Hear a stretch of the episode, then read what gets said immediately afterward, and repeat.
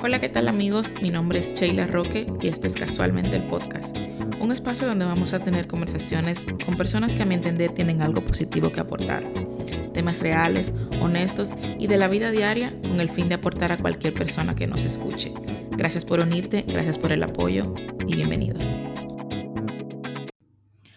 Nuestra invitada del episodio de hoy es de esas personas que, te da las redes sociales, en este caso Twitter, que a pesar de ser una red para el que la conoce, llena de humanos que le molesta la vida, por así decirlo, también hay gente muy chula, como mi invitada de hoy. Su nombre es Pamela Martínez Achecar y hoy vamos a tener una conversación súper interesante a conocer un poco de ella, de su historia y su trabajo. Hola Pamela, un gusto tenerte como invitada. ¿Cómo Hola Sheila, muy bien, muy honrada por, por la invitación a participar en tu podcast. Cuéntanos un poco de ti y de lo que haces. Bueno, wow, que esa pregunta me tomaría tanto veces responderla. Mira, eh, yo trabajo, básicamente yo me he dedicado al área de proyectos sociales eh, desde hace siete años, básicamente ha sido el área por la que me, inclina, me he inclinado y concomitantemente he venido trabajando en el área de comunicación. El área de proyectos sociales la he trabajado eh, afortunadamente desde la sociedad civil y desde organizaciones del Estado, mientras que el área de comunicación, que también es una de mis grandes pasiones y que me permite hacer una de las cosas que más me gusta, que es dar clases, eh, lo hago desde la práctica privada a través de una pequeña compañía de capacitaciones que tengo. Qué interesante. Y ahora que tú mencionas un poco eso del gobierno, ¿qué ustedes hacen? Porque tú sabes que lamentablemente existe la creencia eh, y la mala concepción de que todo el que trabaja en el gobierno tiene una botella. Yo trabajé en el gobierno y trabajaba muchísimo. Ajá, exacto. ¿Qué proyectos tú manejas a través de, del gobierno? Eh, a través de gobierno, eh, guayando a la yuca. Eh, mira, trabajábamos, y digo trabajábamos porque ahora con el nuevo cambio de administración, el proceso, el proyecto está como en una pausa indefinida. Era un, proceso, era un proyecto súper lindo, se llamaba eh, Debates Juveniles y es una iniciativa que llevábamos junto con la Vicepresidencia de la República en un esfuerzo de llevar debates académicos a comunidades vulnerables. Básicamente, o sea, dicho menos bonito, un poquito más platanado, nosotros llevábamos debates escolares donde, competitivos a comunidades de que donde por, como, como eran parte del sistema público de, de escuelas, eh, tenían, por supuesto, deficiencias y lagunas educativas. Y bueno, nosotros llegábamos con esta nueva oferta eh, súper eh, académica, una oferta también súper competitiva en términos intelectuales, que donde llevábamos a los estudiantes a debatir de manera formal sobre un tema a favor y en contra. Siempre elegíamos un tema que fuera, que tocara directamente las realidades de las vidas de esos jóvenes o un tema que fuera de mucho impacto para la agenda pública. Entonces, es un proyecto súper chévere. Durante los siete años que trabajé en ese proyecto, tuve la oportunidad de conocer jóvenes eh, interesantísimos, con muchísimo potencial, de las provincias, ya tú sabes, más empobrecidas del país. Y fue ya una experiencia realmente transformadora porque pude ver, tú sabes que el discurso político siempre dicen, a los jóvenes eh, no les falta talento, lo que les falta es oportunidades, es como una frase como ya trillada. Sin embargo, tuve, al tener la oportunidad de yo trabajar con jóvenes eh, de escuelas públicas, incluso una de las experiencias más bonitas la viví yo durante la huelga que tuvo la ADP que fue una, una huelga aquí, la ADP, la Asociación Dominicana de Profesores. Eh, fue una huelga, señores, lo que no se acuerdan, no, las escuelas públicas duraron tres meses paradas y cuatro meses sin dar clases, en lo que los profesores estaban pidiendo un aumento y mejoras en las calidades de, de, de empleo. Y yo tuve la dicha de en medio de esa huelga, donde uno dijera, bueno, los jóvenes tienen que estar felices de que no les están dando clases, yo tuve, yo me encontré con un grupo de jóvenes en el Seibo que ellos de manera voluntaria dijeron, oye, nosotros no estamos cogiendo clase, queremos participar en el debate como quiera, porque queremos hacer algo. Y esos jóvenes se la lucieron de una forma, o sea, se entregaron en cuerpo, en cuerpo y alma, las discusiones tuvieron un nivel altísimo, eh, se entregaron de verdad, se comprometieron con la excelencia, o sea, de verdad fue un proyecto que a mí me permitió ver el lado más bonito de la juventud eh, dominicana que está en situaciones eh, de desventaja. Que es súper interesante eso. Mira, yo no lo conocía y me da una pena porque muchos proyectos así que no lo conoce, la gente no sabe que existen y por eso son incluso más difícil de poder llegar a cabo porque no tienen quizá el apoyo como otros que suenan más. Y tú dices, conchale, pero aquí hay oportunidad, como tú dices, jóvenes súper capacitados, a pesar de tener circunstancias económicas eh, difíciles, hay talento donde sea y qué bueno que, que das a conocer como esa parte. Y nada, esperando que esta nueva administración, para los que no saben, eh, el cambio de gobierno, hubo nuevas elecciones, hubo elecciones en, República Dominicana y entonces ahora cambió de partido político el gobierno, ¿verdad? Entonces, pero qué bueno que de verdad, yo también pude trabajar un poco en la parte social con un proyecto que se llama Respuestas de Educación Sexual. Ay, Y con el AINE. Sí, sí, yo era su Ah, coordinadora. claro, Sí, y de claro. verdad, y de verdad la parte social te enriquece tanto, porque aparte te llena de conocimiento, de experiencias, te saca de un poco del privilegio que tenemos y tú te das cuenta Claro. y te vuelve agradecido, tú sabes, No, y y respuesta, ¿sabe? Con el AINE el año pasado, el AINE montó el programa de justicia social que se celebró solamente una vez, pero yo estuve entre las, eh, las panelistas que estuvo y me pareció chulísimo trabajar con ella. Una chica, el AINE me fascina porque ella desafía todo y no le importa, me encanta ella. Sí, y oye, y como persona es mi jefa de verdad, aunque ya no trabajemos juntas, un, una excelente persona que está, así como tú y Así como mucha gente, tratando de hacer lo que a veces el gobierno no, no quiere hacer o se hace de la vista gorda en, en cuanto a esos temas. Pero también, eh, saliendo un poco de ahí, tú mencionas que te apasiona la comunicación, ¿verdad? Así es. Entonces, cuéntanos un poco de esa parte. ¿Qué es comunicar? Y porque me imagino que mucha gente piensa que es solamente, oh, decir lo que piensas o, o contar una historia, contar una idea, y yo sé que va mucho más allá de eso. ¿Qué es Sí, comunicar a nivel ya como bien dicho? Mira, tú sabes que la, esa lo de qué es comunicar y qué es la comunicación es una de las preguntas quizás más difíciles, porque uno vive luchando contra el estereotipo que tú mencionas de que la gente, por lo menos aquí en República Dominicana, hay una eh, percepción muy equivocada de que la comunicación es igual a lo que le dan a uno en la universidad como comunicación social, que es básicamente como para tener una cámara para hablar, dar noticias en un canal. Entonces, eh, la comunicación no es eso, o sea, eso es comunicación, pero la comunicación no es únicamente eso.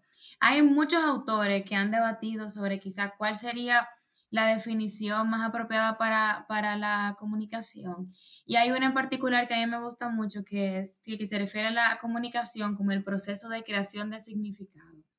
Porque la comunicación tenemos que dejar de verla como ese ese fenómeno que ocurre desde mí hacia los otros, sino que ocurre en todas las direcciones, desde mí hacia afuera, desde afuera hacia mí y desde mí hacia mí también. Entonces, la comunicación es, un, es el proceso. De hecho, hay muchos neurocientíficos que dicen que lo que nos diferencia realmente a nosotros del resto de las especies es nuestra capacidad de tener un lenguaje propiamente organizado y articulado. Entonces, la comunicación no es simplemente hablar, o sea, nosotros, nuestros pensamientos eh, se expresan a través de la comunicación, porque el lenguaje es como la, la, la, ¿cómo se diría? La materia prima de la comunicación. Entonces, Sí. sin lenguaje yo no puedo pensar, ¿ok? O sea, sin lenguaje yo no puedo literalmente concebir el mundo, yo no puedo interactuar con el mundo si yo no tengo una forma de yo ponerle nombre a las cosas con las que yo estoy interactuando, no tengo forma de ponerle un nombre a los sentimientos que experimento, en- a las cosas que pienso, etcétera. O sea, que la comunicación es un proceso sumamente complejo de creación de sentido, de significado, donde yo le doy sentido al mundo, le doy, me doy sentido a mí misma y a mis interacciones con los demás. Sí, porque tú no solamente te comunicas con los demás para dar un mensaje en específico, también está el lenguaje no verbal, los gestos que entran dentro de esa categoría. O sea, todo lo que uno hace, es como yo siempre digo, la matemática, eso está en todo, igual la comunicación, porque Así es. cómo tú te expresas hacia el mundo con ti mis- contigo mismo y con los demás. Sí, la, la gente siempre habla de la comunicación como oratoria. Que, o sea, yo, por ejemplo, me especializo en dar clases de oratoria, pero eh, las- la- lamentablemente siempre mis estudiantes entienden como que la comunicación es solamente eso, yo pararme frente a una audiencia a yo comunicar un mensaje. Lo que es más triste todavía es que incluso dentro de, ese escena- de ese escenario, lo que más preocupa a las personas no es qué dicen, sino cómo lo dicen. Siempre hay una preocupación superlativa de si utilicé las palabras correctas, si mi cuerpo se movió bien en el escenario, si mi no me dejé dominar por el, por el pánico escénico. Todos esos factores, por supuesto, son importantes, pero son, como yo le digo, son estéticos. O sea, eh, todo eso es forma. Hay una preocupación muy mínima en cuanto al fondo, qué yo digo, cuál es el mensaje que yo comparto, esa idea que quiero comunicar, suma o no suma valor. Entonces, creo que en ese sentido hay una necesidad muy imperiosa de que nosotros, de incluir la comunicación o dar a la comunicación la, en la importancia que verdaderamente amerita dentro de las escuelas, dentro del colegio, para que la gente vaya creando conciencia de la relevancia que va a tener y el impacto que va a tener en sus vidas, poder comunicarse de una manera efectiva con otros y con ellos mismos. Porque otro punto importante, Sheila, es que nosotros siempre estamos muy afanados en, bueno, ¿qué yo voy a decir cuando yo hable en público? ¿Qué yo le voy a decir a fulano en la reunión? Pero nosotros nunca nos detenemos a pensar en eh, como tener un, algún tipo de control sobre la comunicación que nosotros tenemos con más frecuencia y la comunicación quizá que tenga más efecto sobre nosotros, que la que nosotros tenemos con nosotros mismos. Lo que yo me digo a mí misma, lo que Pamela se dice a sí misma las mañanas, o se dice a sí misma cuando se ve en el espejo, o lo que se dice Pamela a sí misma cuando no logra algo que ella quiere, o cuando tiene un sueño en específico. O sea, esa comunicación de esos mensajes que yo me envío a mí misma, eh, van construyendo mi identidad, mi amor propio, todo, y nosotros nunca nos preocupamos por eso. Y a mí me resulta a veces como tan irónico la, que la persona jamás tienen ningún tipo de recelo por cuál es el lenguaje que utilizan al hablarse a ellos mismos. Sí, y es súper interesante eso que mencionas, como que la gente se ha enfocado solamente en lo estético y no en lo que está diciendo, en cómo me veo, si me veo bonita, si soy agradable para las personas, si mi cara está de acuerdo con lo que estoy diciendo. Y de verdad, importa más, eh, como tú dices, lo que estás diciendo, las palabras que estás utilizando, porque tú puedes ser muy bonita y estar diciendo tonterías y un mensaje vacío y al final la gente va a recordar, ah, sí, ella era muy bonita, sí, pero ¿qué dijo? Ah, yo no sé, yo estaba hablando ahí de algo y no recuerda. Y yo entiendo que si tú vas a comunicar algo, lo ideal es que, ok, si tú quieres dar una presencia física bonita, perfecto, pero que también sea, eso no sea como el centro, sino Claro, que lo que tú vayas a decir sea lo más importante para que las personas puedan usar eso, ya sea de herramienta, de conocimiento, de, de poder, porque obviamente el conocimiento es poder, para poder manejarse en sus vidas y que el mensaje llegue donde tenga que llegar. Claro, mira, fíjate que por ejemplo los TED Talks, la, como el lema de ellos, es Ideas Worth Sharing, o sea, ideas que valgan la pena compartir. Y yo creo que en la comunicación esa debe, esa debe ser como la máxima. Si yo me voy a parar ¿verdad? frente a una audiencia, la primera pregunta, y quizá la más importante que yo debo hacerme es, la idea, el mensaje que yo voy a compartir, ¿vale la pena? Ese mensaje de verdad les va a sumar valor. Esa para mí como una regla de oro. En, el- en ese proceso de comunicación, de yo comunicarme, de yo con transmitir un mensaje, mi mensaje le va a sumar valor a mi audiencia, de algún tipo. Yo le voy a sumar algo a sus vidas, voy a iniciar una discusión, los voy a ayudar a cuestionarse, les voy a ofrecer una visión de la vida diferente o les voy a ofrecer una perspectiva nueva sobre un asunto que hemos tratado antes o los voy a ayudar a sensibilizarse con algo. O sea, esa idea que yo voy a comunicar vale la pena, es worth sharing, vale la pena compartirla. Y sí, esa yo creo que para mí es de las cosas que hay que recuperar urgentemente, porque entonces, eh, por eso que con más frecuencia, cada vez con más frecuencia, tenemos oradores que son muy vacíos, muy superfluos, tienen Sí. que tú dices de que, ok, habló muy bien, muy buen léxico, muy buen dominio escénico, pero ¿y entonces? ¿Y qué, ¿Qué dijo? exacto, ¿y qué dijo? ¿Qué yo me llevé de esto? ¿Qué me sumó? Sí, de verdad, eso es un muy buen punto. Incluso hasta para mí, ahora que estoy intentando, bueno, no intentando porque lo estoy haciendo, Exactamente. realizando este podcast y que también eso es lo que yo quiero, que yo quiero, que yo, aparte de que la gente se entretenga o le guste o disfrute el contenido, yo quiero que la gente cuando lo escuche diga, ah, pero mira, aunque sea esa frase, ese consejo, que le quede para Exacto. mejorar sus vidas, ¿tú entiendes? Y Claro, eso yo creo que ese es como algo que nosotros debemos tener en la vida y no solamente en la comunicación, que siempre que nosotros podamos hacer algo, preguntarnos, mira, que esto le suma a alguien o a mí misma, pero esto que yo voy a hacer, esta acción suma. Esa si sería la gente una norma para la vida, sí. Si la gente se preguntara más eso, yo creo que Viviéramos habláramos menos. mejor y viviéramos en un mundo mejor definitivamente. Sí. Tú sabes que yo, es una pregunta que le hago mucho a las personas a veces cuando las intento conocer y le digo, ¿qué poder, qué superpoder te gustaría? Uy. Y, y en estos días le hice la pregunta a una compañera de trabajo y me dijo, su respuesta fue la siguiente, me gustaría que todo el mundo hiciera lo que yo le dijera, como convencer a los demás. Y yo le dije, ven acá, pero eso no es un superpoder, tú puedes hacer eso a través de la comunicación, de la percepción y de, y de todas esas her- herramientas que hay. Pero antes de que tú me digas que entremos a lo de la percepción y cómo podemos mejorarla para lograr ciertas cosas, si tú tuvieras un superpoder, ¿cuál sería? Wow. Comer y no engordar no cuenta como superpoder, ¿verdad? Amén, hermana. Amén. Mira, si yo pudiera tener un superpoder, yo creo que fuera el de la invisibilidad. Porque yo, eso me permitiría como poder estar en lugares sin que nadie sepa que yo esté ahí, así puedo como dominar información privilegiada. Mm, Eh, me permitiría sneaking alrededor de Hollywood y meterme por la casa de Robert Downey Jr., por ejemplo. Eh, yo creo que ese sería así mi superpoder, la invisibilidad, si yo pudiera andar por ahí conociendo los secretos de la gente y Está viendo súper chulo. En paño menor. Aunque a veces saber de más también eh, causa problemas, pero Eh, me imagino que sí. Pero lo tú vas a sabes que el aprender a manejar. conocimiento siempre es poder, así Sí. que em, creo que me quedo, voy a aceptar lo- el problema de a veces saber mucho.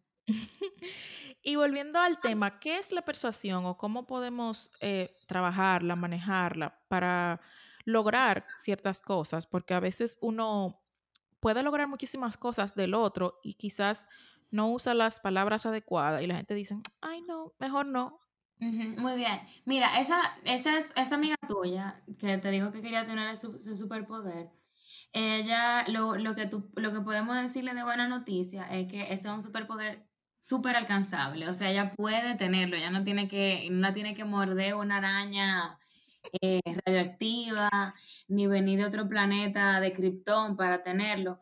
Ella realmente, el poder, superpoder de poder persuadir a las personas es una disciplina, es una destreza que se va ejercitando. La persuasión se define como el arte de nosotros poder lograr cambios en la conducta o en el pensamiento del receptor de nuestro mensaje.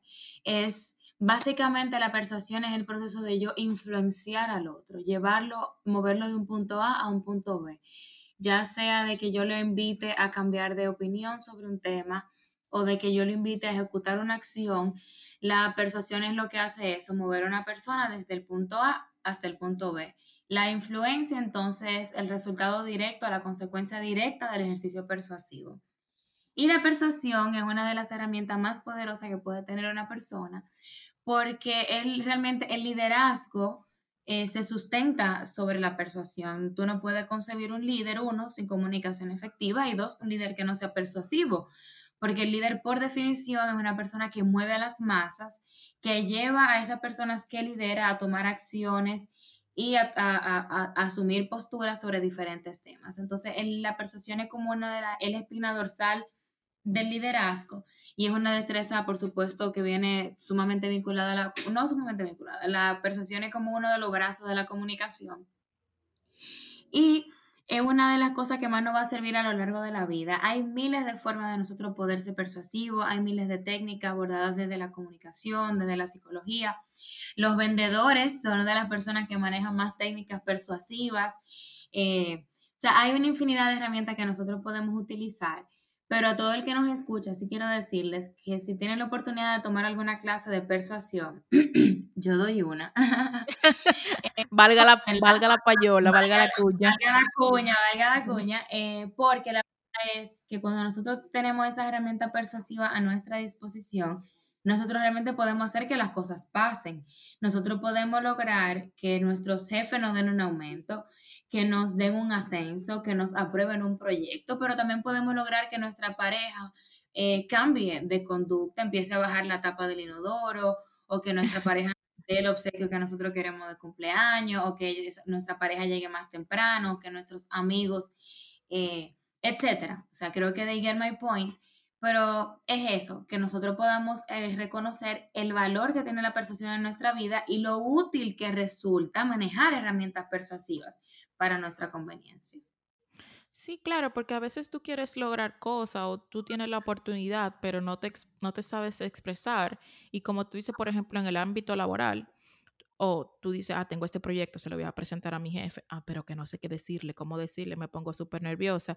Y al final no se te nota la seguridad y la gente a veces ni te está escuchando porque tu lenguaje no verbal va a decir más que lo que tú estás transmitiendo. Por supuesto, sí. El lenguaje, la comunicación no verbal es crucial al momento de un buen proceso persuasivo, porque así como la persuasión es una herramienta necesaria para el liderazgo, solamente los líderes son efectivos al momento de, de persuadir. Claro, todos podemos persuadir, pero los líderes son particularmente efectivos en ese proceso. Y gran parte de las herramientas persuasivas se derivan justamente de una posición de liderazgo que muchas veces se evidencia y se pone en manifiesto a través de, además de las estructuras formales, o sea, un liderazgo jerárquico, eh, pero también a través del lenguaje corporal, de cómo yo me manejo, me muevo, cómo, porque el liderazgo, así como el poder, es perceptual.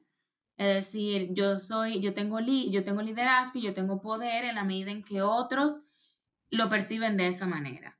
O sea, el, poder es algo totalmente perceptual, igual que la reputación, igual que, que el liderazgo. Entonces, como, como es un tema perceptual, yo tengo que hacer que los otros me perciban como un líder y eso tiene que verse, entre muchas otras cosas, a través de mi lenguaje eh, corporal.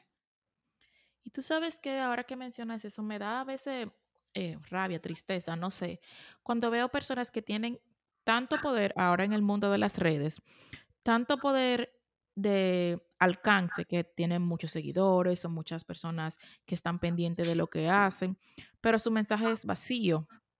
Y aún así llegan a las masas y quizás otras personas que tienen más capacidades no lo hacen por muchas razones, pero qué chulo eso que mencionas. ¿Y qué, te viene a la mente ahora, por ejemplo, una estrategia así rápida de persuasión que la gente puede empezar a practicar? Bueno, voy a darles aquí una, estrategia muy buena. Em, esta estrategia consiste en lo siguiente. Cuando ustedes quieran algo, convencer a una persona de algo, ustedes le van a presentar dos opciones. La primera es una opción inflada y la segunda, la opción B, es la opción que ustedes quieren. Y le voy a explicar em, a detalle y por qué funciona. Si, por ejemplo, yo quiero que mi esposo me regale de cumpleaños unos zapatos Ferragamo, vamos a decir. Eh, yo no le voy a decir a mi esposo de entrada cuando él me pregunta qué yo quiero de cumpleaños, yo no le voy a decir unos zapatos Ferragamo. Yo le voy a decir, mi amor, yo quiero una cartera Louis Vuitton. Y entonces ahí él me va a decir, mi amor, pero eso es muy caro. Eso se me sale a mí de presupuesto. Tiene que buscar algo más barato. Entonces ahí yo le digo, bueno, mi amor, entonces está bien, está bien yo me voy con los zapatos Ferragamo. Entonces, ¿por qué esa estrategia funciona? La primer, en primer lugar, la estrategia funciona por un tema eh, de, de, la regla del contraste, que en psicología, en, en, psicología se llama así, regla del contraste, donde una cosa cuando es presentada de manera paralela con otra, eh, se acentúan ciertas características. Como yo le presenté primero una cartera muy costosa, el segundo ítem que yo le presente, que igual es caro, se lo va a encontrar más barato de lo que realmente es porque está comparando el precio con el primer objeto. Es decir, como el objeto B, que son los zapatos, eh, vamos a darle un valor de 600 dólares, que es caro, por lo menos aquí en República Dominicana, yo sé que por allá por los países quizás no sea tan caro. sí. Pero cuando yo lo comparo con una cartera de 1.200, 1.500 dólares, estamos hablando de una reducción de más del 50%. Entonces ahí él dice, bueno, está bien, ya realmente esos zapatos no son tan caros porque lo está comparando con la cartera. Esa es la primera razón por la que esa técnica es buena. La segunda razón por la que esa técnica es buena es porque cuando ya él te dice que no a la primera opción, tú te ves en la obligación, tú que estás pidiendo el regalo, de hacer una concesión. O sea, tú haces un retreat tú dices, ok, está bien, si tú no aceptas esta, voy a presentarte una segunda oferta. Y entonces, al yo hacer una concesión, la otra persona se ve en la obligación moral de también hacer una concesión. Dice, bueno, ya, ok, ya yo dije que no a, lo primer, a la cartera, ya ella accedió y flexibilizó a buscar una oferta una opción más económica. Pues entonces ahora yo estoy en la obligación de aceptar esa otra, esa segunda oferta. Entonces, esta, por ejemplo, es una técnica de persuasión buenísima para nosotros poder, por ejemplo, hay un ejemplo bien trivial de, de qué me regalan de cumpleaños, pero imagínense que ustedes quieran presentar a recursos humanos que les aprueben un curso para ustedes tomar unas clases y que se los pague la oficina. O sea, o ustedes le quieran presentar un proyecto a su jefe, o, su o mejor, su jefe les pide una propuesta ah, mira, mi jefe quiere una propuesta de que nosotros vamos, una, una propuesta de intervención en tal comunidad. Entonces yo tengo una idea prensada, pero no se la voy a presentar porque posiblemente si le presento ese, mi jefe va a decir que no. Entonces le presento dos ofertas. La primera con la, con la esperanza o la expectativa de que la rechace y la segunda ya esperando que la apruebe siendo la idea original. Entonces ese es un método de persuasión. Para que tengan pendiente, los métodos persuasivos no necesariamente son ejercicios de comunicación hablada, sino que también son ejercicios de interacciones humanas. O sea, fíjense que aquí no es como que yo utilicé una retórica, un ejercicio retórico al principio o, o utilicé mi lenguaje corporal, sino que es literalmente una táctica que yo puedo emplear para yo ser más persuasiva y al final recordando que la persuasión es yo mover a la persona de un punto A a un punto B. Y si yo logré que mi jefe me aprobara la propuesta, que mi esposo me comprara los zapatos, bueno, pues yo logré el propósito de llevarlos del punto A al punto B. Que es súper interesante. Yo más o menos la había conocido, la había escuchado o la practico también porque yo hago mucha negociación en mi relación. Eh, y en mi vida diaria, tú sabes, como mira, vamos a hacer esto. No, mejor tengo la opción A, mejor tengo la B. Pero qué bueno, y me gusta que la, la, idea que tú quieres lograr o lo que quieres lograr sea la B, porque no sé por qué el ser humano se rehúsa al cambio. Bueno, yo sé por qué, pero esos son otros temas. Y la primera vez que tú le presentas siempre algo a alguien, dice, no, a la primera, no te han escuchado, tú no le has terminado de decir, pero el ser humano tiende a decirte no cuando es algo que tienen que poner un esfuerzo ellos. De hecho, mira, por ejemplo, las personas que trabajan en real estate eh, tienen esa técnica súper amaestrada. Tú le dices, por ejemplo, a un agente inmobiliario qué tipo de apartamento o, propiedad tú estás buscando.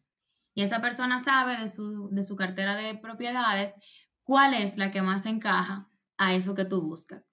Pero entonces a esa propiedad no es a la primera que te lleva, no, no, te lleva a dos propiedades, una o dos propiedades antes, que no es exactamente lo que tú estás buscando, para que cuando tú llegues a esa tercera propiedad, que es la propiedad que ellos desde el principio querían venderte, tú digas, no, pero esto era lo que yo estuve buscando all along, porque entonces ya las otras tú le buscaste todos los defectos que le iba a buscar y ya al presentarte esa tercera opción, que tú ves que la otra persona también está cediendo, te está buscando la vuelta y tú dices, no, espérate, si yo la comparo con las anteriores, el, el, el principio del contraste, eh, no, este es un sueño.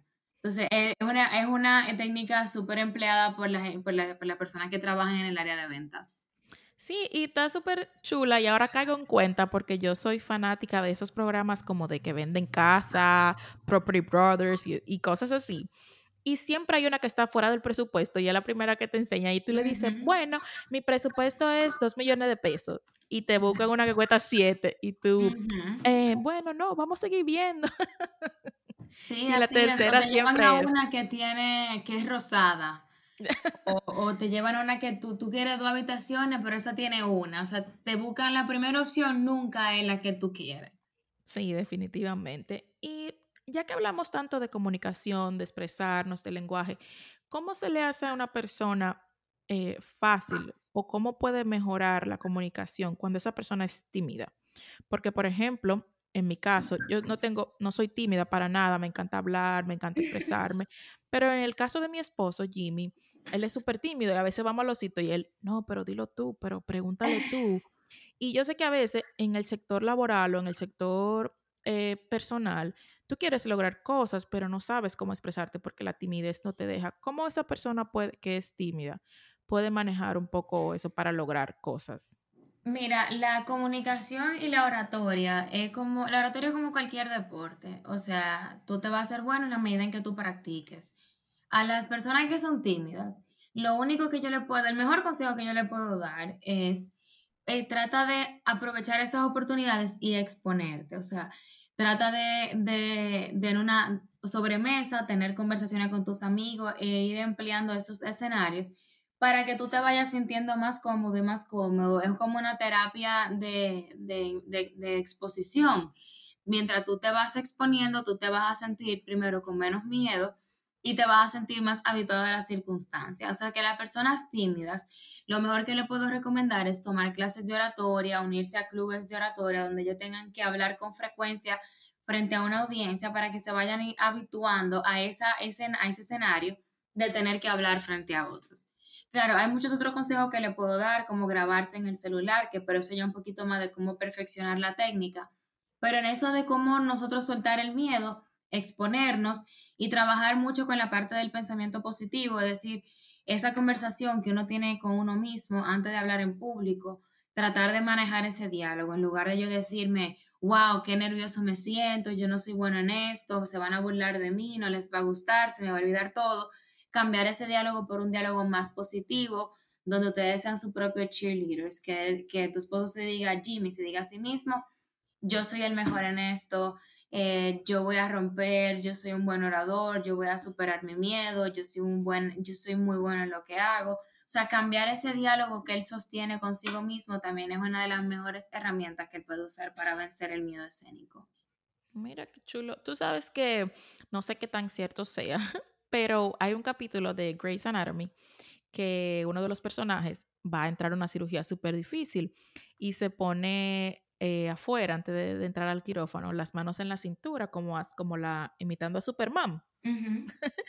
Y la otra, y la otra persona le pregunté, ¿qué estás haciendo? Y le dijo que ese era su momento como de sentirse superhéroe, de como... Y eso entra en lo que tú estás diciendo, como cambiar el diálogo interno, de que, ay, mira cuánta gente hay, y si lo voy a decir bien, y si se me olvida, y tratar de decir, no, yo lo voy a hacer bien, me va a ir bien, yo me sé esto, yo sé de lo que estoy hablando, y convencerte un poco internamente. Y me imagino que eso va a ir eh, aminorando o disminuyendo los sentimientos negativos o quizá la timidez y ese, todo eso es- que surge cuando uno quiere hablar y no puede. Mira, eso que, él, eso que salió ahí en Grey's Anatomy eh, lo explica muy bien un TED Talk eh, que dio Amy Cuddy, que ella es como behavioralist, ella trabaja con estudios de conducta y comunicación. El, el TED Talk se llama Your Body Language Shapes Who You Are y eso eh, explica una relación, claro, ojo, antes de yo decir más, ella misma en algún momento cuestionó esa tesis, pero lo que ella presentó en ese momento en la charla era que así como el lenguaje corporal evidencia lo que yo estoy sintiendo, si yo eh, imito un lenguaje corporal que tenga de poder o de seguridad, entonces posiblemente la relación también se dé a la inversa de que mi postura me ayuda a sentirme seguro.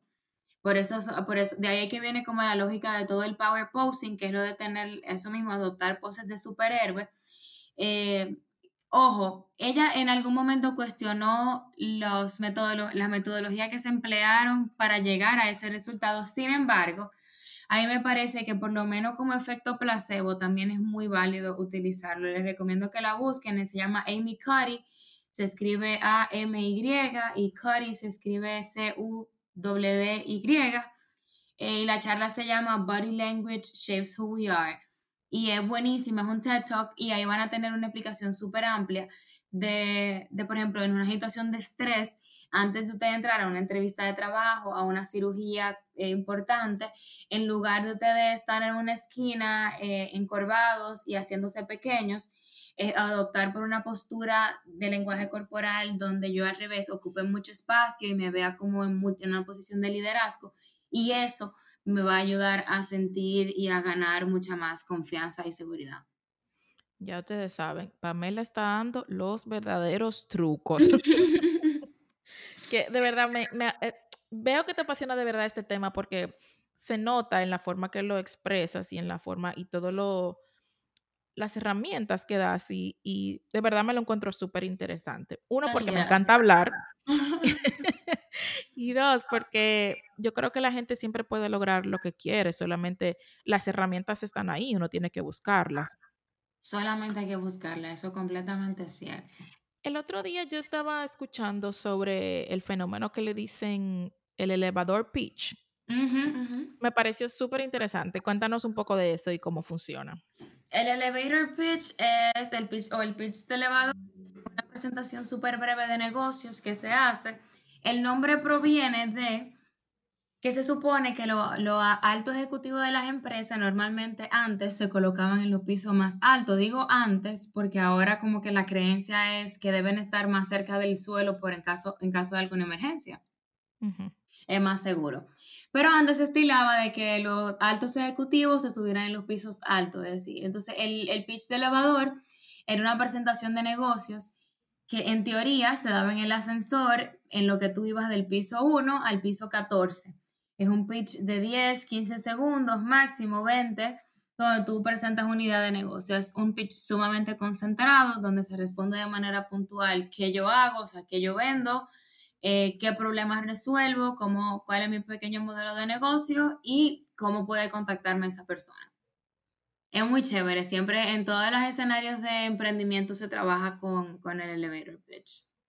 Sí, y más ahora en esta época que todo el mundo, hay muchas personas emprendiendo y a veces uno necesita ese empuje de un inversionista o de alguien que quiera asociarse contigo y ese tipo de gente, por lo general, tienen mucho eh, o poco tiempo más bien en su agenda. Y esos son 30 segundos, 15 segundos, 10 segundos que tú tienes para captar esa atención y decirle, mira, esto y esto y esto y esto, y crear un impacto en esa persona que quizás diga, bueno, vamos a salir del elevador y vamos a darte cinco minutos más.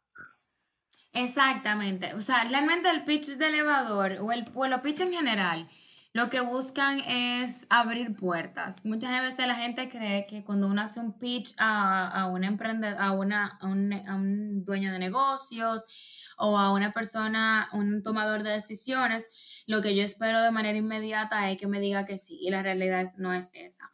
Cuando yo hago un pitch, lo que yo persigo es que se me garantice eh, una puerta abierta, me den una segunda entrevista, un nuevo espacio para dialogar, para yo realmente presentar todo mi negocio. Porque el pitch por naturaleza es una presentación no demasiado extensa, puede durar hasta una hora máximo, donde yo no voy a entrar en, los, en las minuciosidades, así como bien al detalle del negocio, sino que yo doy la información requerida para que mi idea sea atractiva para la persona que la escucha. Claro, como mencionar quizás las necesidades que, que porque el, exacto, porque el público necesita eso. Porque tu idea es la que va a cambiar, no sé, los próximos 500 años. Bueno, exacto, sí, como, mi idea es, disruptiva. Aunque mira, la realidad es que eh, para no desanimar a los eh, quizá emprendedores que nos escuchan, eh, si no me equivoco, la última vez que leí, las ideas disruptivas constituyen como el 1% de las ideas en total. La mayoría de los negocios que se establecen son simplemente pequeñas innovaciones de cosas ya existentes o incluso misma cosa que ya existen, que la presentamos de una manera diferente. O sea, sí, una pequeña innovación de lo que ya existe. Entonces, para que no se desanimen, en esos casos donde yo no tengo un unicornio de esos que salen en Silicon Valley, eh, si ustedes tienen una idea, por ejemplo, una nueva panadería o quieren montar un nuevo negocio de, de y un nuevo e-market estilo para hacer la competencia a Amazon, la, el truco de cómo venderlo y de cómo hacerlo atractivo va a estar en el pitch en cómo yo vendo así idea de negocio, cómo yo soy capaz de concertar clientes, cómo yo soy capaz de comunicar la pasión que yo siento por el tema, etcétera. Sí, y de verdad, o sea, porque siempre, yo siempre he dicho, que no, no sé qué tan cierto sea, pero de un tiempo para acá nadie ha inventado nada nuevo, todo es lo mismo con mejoras. Entonces, no es que tú vayas a sacar de la nada una idea, porque a veces la gente quiere decir, ah, yo quiero emprender, pero es que eso ya está hecho. Ah, pero que ya los carros están hechos. Tú no vas a crear el próximo carro volador, pero el carro que ya existe, ¿cómo tú lo vas a hacer diferente? ¿Qué tú le vas a aportar para que la gente diga, mira, en vez de comprarme este carro, yo me voy a comprar el tuyo? Exacto, exacto. O en vez de ir a esta panadería, eh, que es súper famosa, ya tiene 10 años en el mercado, yo voy a ir a la tuya que tiene dos meses que abrió. Exactamente. Que eso que tú le vas a agregar. Qué, bien. Y cuéntame un poco, eh, yéndonos un poco más profundo, que ahorita mencionaste, pero no quería abordarlo en ese momento, eh, de la comunicación, yo creo, más importante que tenemos es la interna. Eso que no decimos a nosotros mismos sin darnos cuenta a veces, porque uno tiende a, desde, que se despierta, ay, estoy cansada, y ya tú le estás mandando la información a tu cerebro de que tú estás cansada. Ay, oh, mira, que el lunes. Sí, estoy harta, estoy esto, estoy esto, ese esposo me tiene cansada, o mi mamá se jode, o todas esas cosas que uno se va diciendo internamente que van creando tu forma de ser y tu personalidad y la forma en que tú reaccionas hacia las situaciones de la vida. ¿Cómo podemos como mejorar esa comunicación interna o cómo o qué tú nos tienes que decir de esa parte? Que yo creo que es lo más importante a la hora de cualquier para poder lograr como cosas externas, hay que poder saber lo que hay interno. Sí, mira, la comunicación interna, que es una de las cosas que más me apasiona, porque yo creo que yo he sido víctima de mí misma con una comunicación interna eh, bien agria a lo largo de mi vida. Totalmente, me eh, incluyo. Sí, es, sí somos, somos, es como muy self-deprecating la comunicación que uno tiene con uno mismo. Y yo creo que el primer paso, primero es darse cuenta, monitorear eh, cuáles son las cosas que yo me voy diciendo. O sea, cuando yo estoy hablando conmigo misma, en algún momento decirme a mí mismo, ok, espérate, tú estás hablando contigo, ¿qué tú te estás diciendo? Y como tratar de, de hacer un ejercicio policial ahí, de, de overseeing, qué es lo que yo me estoy diciendo, por qué me estoy diciendo eso. Yo creo que lo primero es crear ese awareness, ese nivel de conciencia de cuando yo me estoy hablando a mí misma, qué es lo que yo me digo. Eso es lo primero. Segundo, no aceptarme a mí, decirme a mí misma nada que yo no le permitiría a otra persona decirme. Súper importante. Yo no me diría a mi esposo decirme que yo no sirvo para nada, ¿por qué yo me lo voy a decir a mí misma? ¿Por qué yo me voy a dar a mí ese permiso de hablarme de esa forma cuando ese permiso yo no se lo doy a ninguna otra persona? Entonces, empezar a limitar también ese tipo de, esa cosa que yo me permito decirme. Y creo que otro consejo que puedo darles es también darse cuenta de que la escucha activa es necesaria tenerla con uno mismo y hacer un ejercicio de una interpretación eh, consciente y concienzuda de qué yo me digo. ¿Qué quiero decir con eso? Cuando, por ejemplo, yo estoy teniendo un sueño despierta y en ese sueño despierta yo tengo 20 libras menos, eh, estoy entrando a un restaurante junto con mis amigas y en la medida en que yo voy entrando, un aire mágico empieza a soplar mi melena hacia atrás, una luz fabulosa, me ilumina la cara y todo el mundo en el restaurante se me queda mirando. Ese sueño, ese daydream que yo estoy teniendo ahí es una forma de yo comunicarme. Entonces, ¿qué pasa? Muchas veces yo lo que interpreto es que lo que yo quiero es bajar de peso, pero esa es una, una, una interpretación muy superficial porque en esa, en esa fantasía que yo estoy teniendo, aunque el peso es una herramienta que yo estoy utilizando, lo que realmente yo estoy buscando es atención, reconocimiento, eh, como ver, como modificar la imagen que otros tienen sobre mí. Entonces ya ahí el sueño, al yo interpretarlo de una manera diferente, puedo atacar el problema.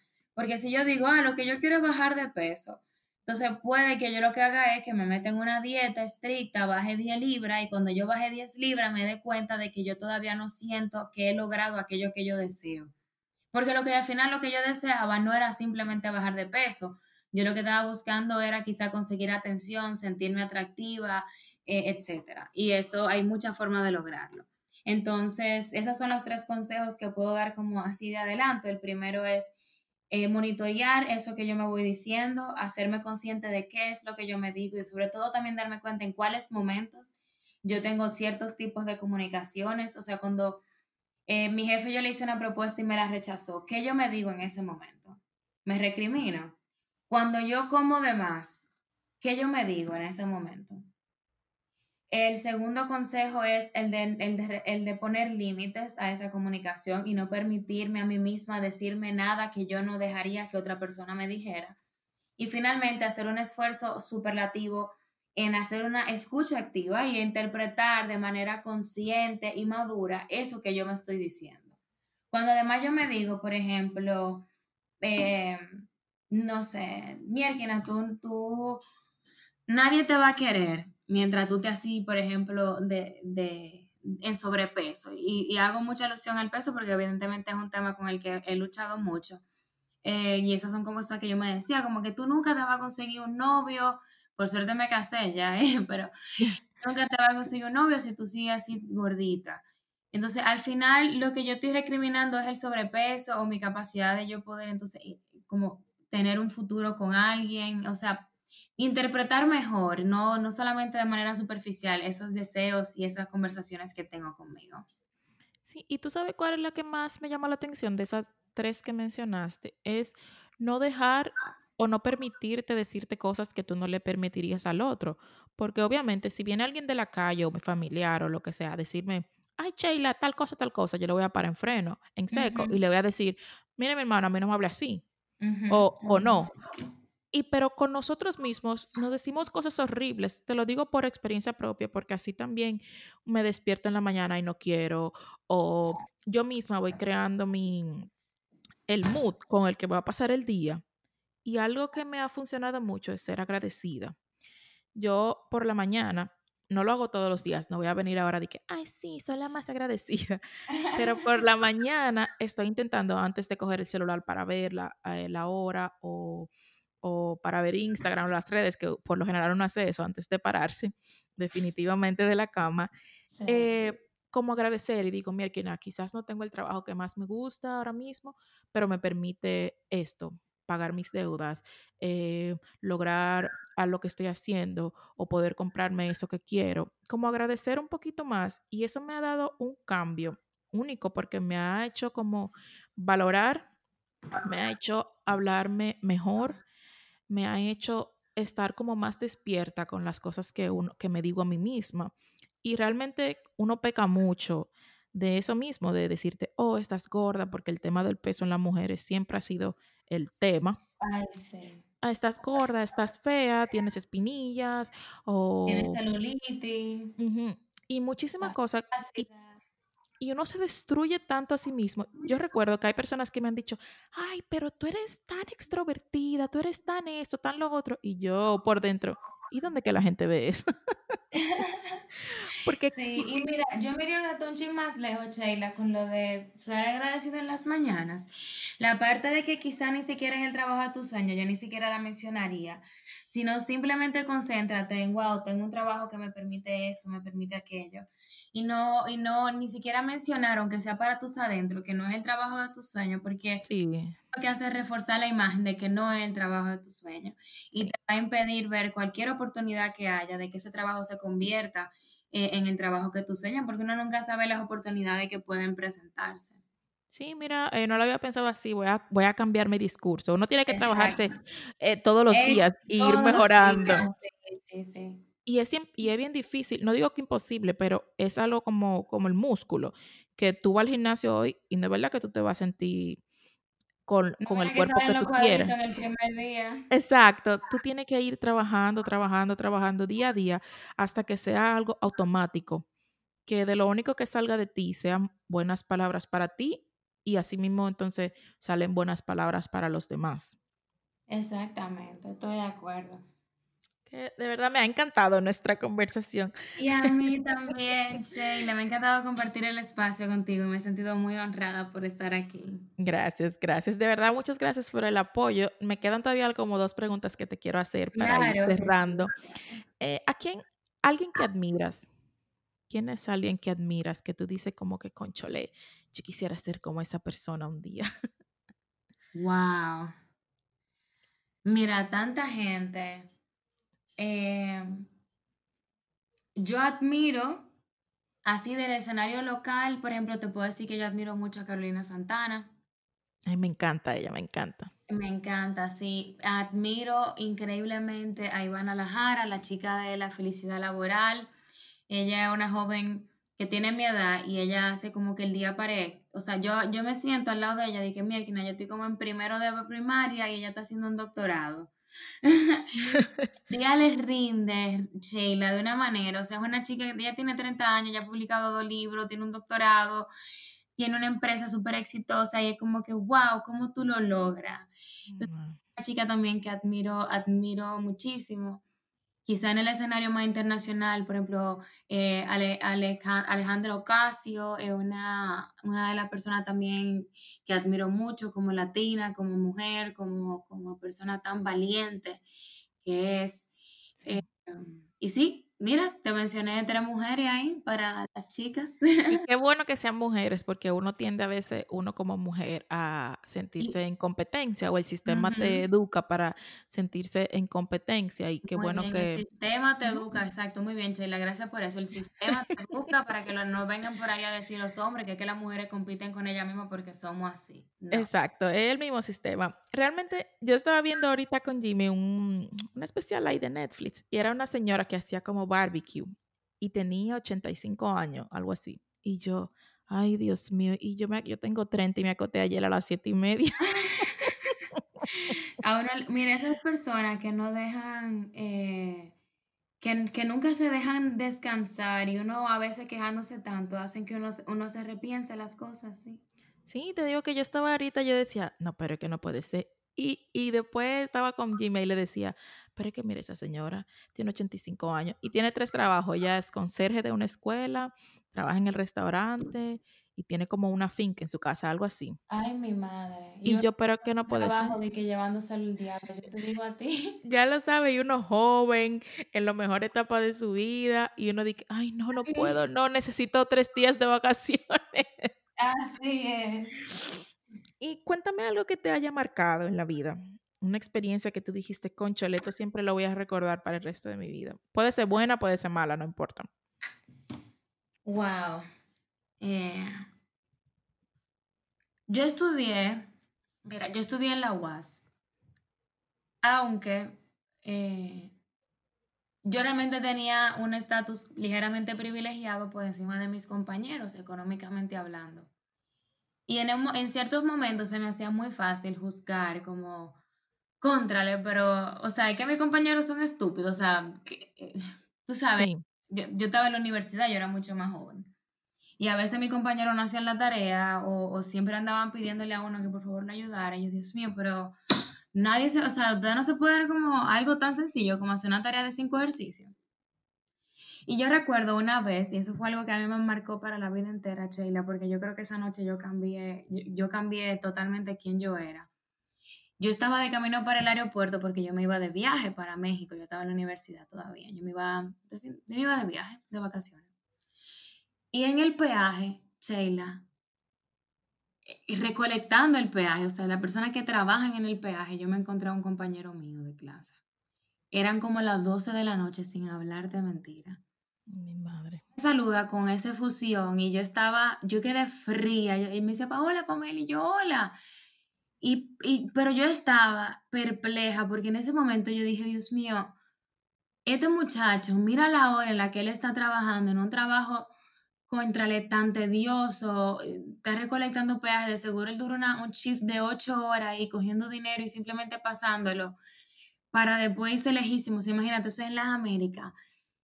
Y Chela, yo me sentí tan mal, tan, me dio, me, me sentí tan triste. Me sentí primero mal conmigo misma de en algún momento yo haberme creído que yo tenía como la posición de poder juzgar a nadie sin conocer sus circunstancias. Y fue como el primer choque que me dio eso. Y el segundo fue yo, yo decir, óyeme, coño, qué, perdón. No, dale, dale. Eh, como, que, como que, Dios mío, ¿cómo es posible que nosotros vivamos en un país donde mi compañero de 17, 18 años necesite un trabajo así? Para él poder ir a la universidad. Entonces, ese para mí ha sido uno de los momentos que más duro me ha dado, más fuerte. O sea, yo creo que él nunca va a saber el impacto que tuvo para mí, yo lo encontrado ese día en el peaje a las 12 de la noche, que ella andaba, eran mis amigos que me estaban llevando para el aeropuerto. Yo me iba de viaje y de camino al aeropuerto me encuentro con ella en el peaje y ahí fue como ese contrastes de privilegios que yo, yo pude tener y eso fue para mí de la cosa, Sheila, mira, de verdad, yo después de ese día nunca volví a ser la misma y nunca, nunca volví a tener la misma relación con mi compañero después de ese día. Sí, y qué bonito de verdad, qué bonita historia. Eh, triste en un sentido, pero bonito porque te hizo cambiar algo en ti para mejorar. Pero ahí también tú te das cuenta, como tú dices, los privilegios que tiene uno, porque uno dice, ah, pero que ni hacen la tarea, pero tú no sabes si esa persona ni siquiera tiene una computadora en su casa o tiene tiempo, o quizás en su casa tiene una situación que no tiene, hay, hay, hay sectores de Santo Domingo, del República Dominicana, que se, paran, que se pasan 8 y 7 horas sin luz. Ay, pero quizá, que fueran 8, 12, 16 horas sin luz. Y tú dices, ay, tú llegas a tu casa súper cómoda y al otro día tú le dices, ay, pero ustedes ni la tarea hacen. pero, conchole, tú no sabes, yo, yo llegué a mi casa a las 12 de la noche para ir a la universidad de la mañana y no había luz cuando yo llegué. Y eso a veces, siempre como uno dice, cuenta tus privilegios, cuenta tus, todo lo bueno que tú tienes en la vida cuando hay muchas personas que no. Y tratar un poco de, quizá eso te bajó a la realidad y te dijo como que mira, eh, tú estás muy para allá arriba, mira lo que está pasando en el mundo, esta es la realidad. Totalmente, o sea, fue algo, porque yo digo, hay un tema de ignorancia, tú sabes, y quizás hasta ese momento yo no había entendido que habían diferencia entre nosotros. O sea, yo no concebía una vida diferente a la mía. Yo tenía 18, 19 años. Y ese fue como una, como una mirada hacia la realidad y, de entender que el mundo mucho más de lo que yo puedo ver de él y lo que yo puedo apreciar y interpretar y experimentar del mundo. Que eso fue revolucionador para mí, de verdad. Qué bonito, de verdad. Y qué bueno que... Trata de contar la historia. Sí, qué bonito que aunque él no sepa, esa persona te cambió algo en ti. Y esas son de las personas que te marcan sin saberlo. Y yo entiendo que debe haber más personas así en el mundo que simplemente con el hecho de existir pueden mejorarle la vida al otro, aunque sea la manera de pensar o de ver las cosas. Claro, claro. Y ya para terminar, eh, ¿cuál es una canción que te alegra la vida? Esa canción que tú puedes estar lo más triste del mundo, pero suena por ahí y te empieza, Most Like Jagger. Esta canción yo la amo, Dios mío. Esa y Work de Rihanna. Tan pronto me la ponen, yo siento que a mí la vida me cambia esas dos canciones. Most Like Jagger, esa es la de Maroon 5. Era Maroon 5. Sí, con Cristina Aguilera creo que sí. Con Cristina Aguilera, exacto. Y la de, de Work de Rihanna, esas canciones me ponen felicísima. Qué bueno, bueno, pues así felicísimas llegamos al final de este episodio, de verdad, Pamela. Muchísimas, muchísimas gracias por contarnos tu historia, eh, darnos un poco de tu conocimiento y por compartir con nosotros en el día de hoy. Gracias a ti, Sheila. Me encantó estar aquí, tener esta conversación contigo. Muchas gracias por todo. Cuéntale a las personas dónde te pueden encontrar en las redes, tus contactos. Tú dijiste que das cursos. Este es tu momento, despláyalo, cuéntalo todo. Claro, claro, payola.com. Eh, miren, pueden seguirme en las redes. En Instagram estoy como pam.achecar. A, eso se escribe A-C-H-E-C-A-R, pam.achecar, tal como se escucha. Eh, pueden también encontrarme a través de debate rayita abajo funglod, eso también en Instagram y a checar también en Instagram. Ahí de una vez van a tener todos nuestros links para darse cuenta de cuáles son nuestros próximos cursos, cuáles son nuestras próximas actividades. Ahora el 28 de octubre 28 de octubre, 24 de octubre tenemos un próximo taller de oratoria online, así que también los invito y los motivo a inscribirse. Adicionalmente damos cursos de webinars de comunicación efectiva, de persuasión, de, cómo hacer tu, tu, propio taller online. O sea, tenemos una variedad de oferta académica chulísima, así que espero poder contar con todos ustedes. Ah, pues excelente, ya saben, de igual forma todas tus redes estarán etiquetadas en el post cuando salga este capítulo. Eh, recordarle, recordarle a todos los que nos escuchan que tenemos también nuestro Instagram, arroba casualmente podcast. Si le gustó este capítulo lo pueden compartir con todo el que quieran, que ayuda muchísimo. Y también si tienen alguna duda o pregunta, nuestro correo electrónico es casual arroba casualmentepodcast.com. Por ahí me pueden escribir cualquier cosa que ustedes quieran. Y muchas gracias por el apoyo, gracias por escucharnos y nos vemos en la próxima. Bye bye. Bye.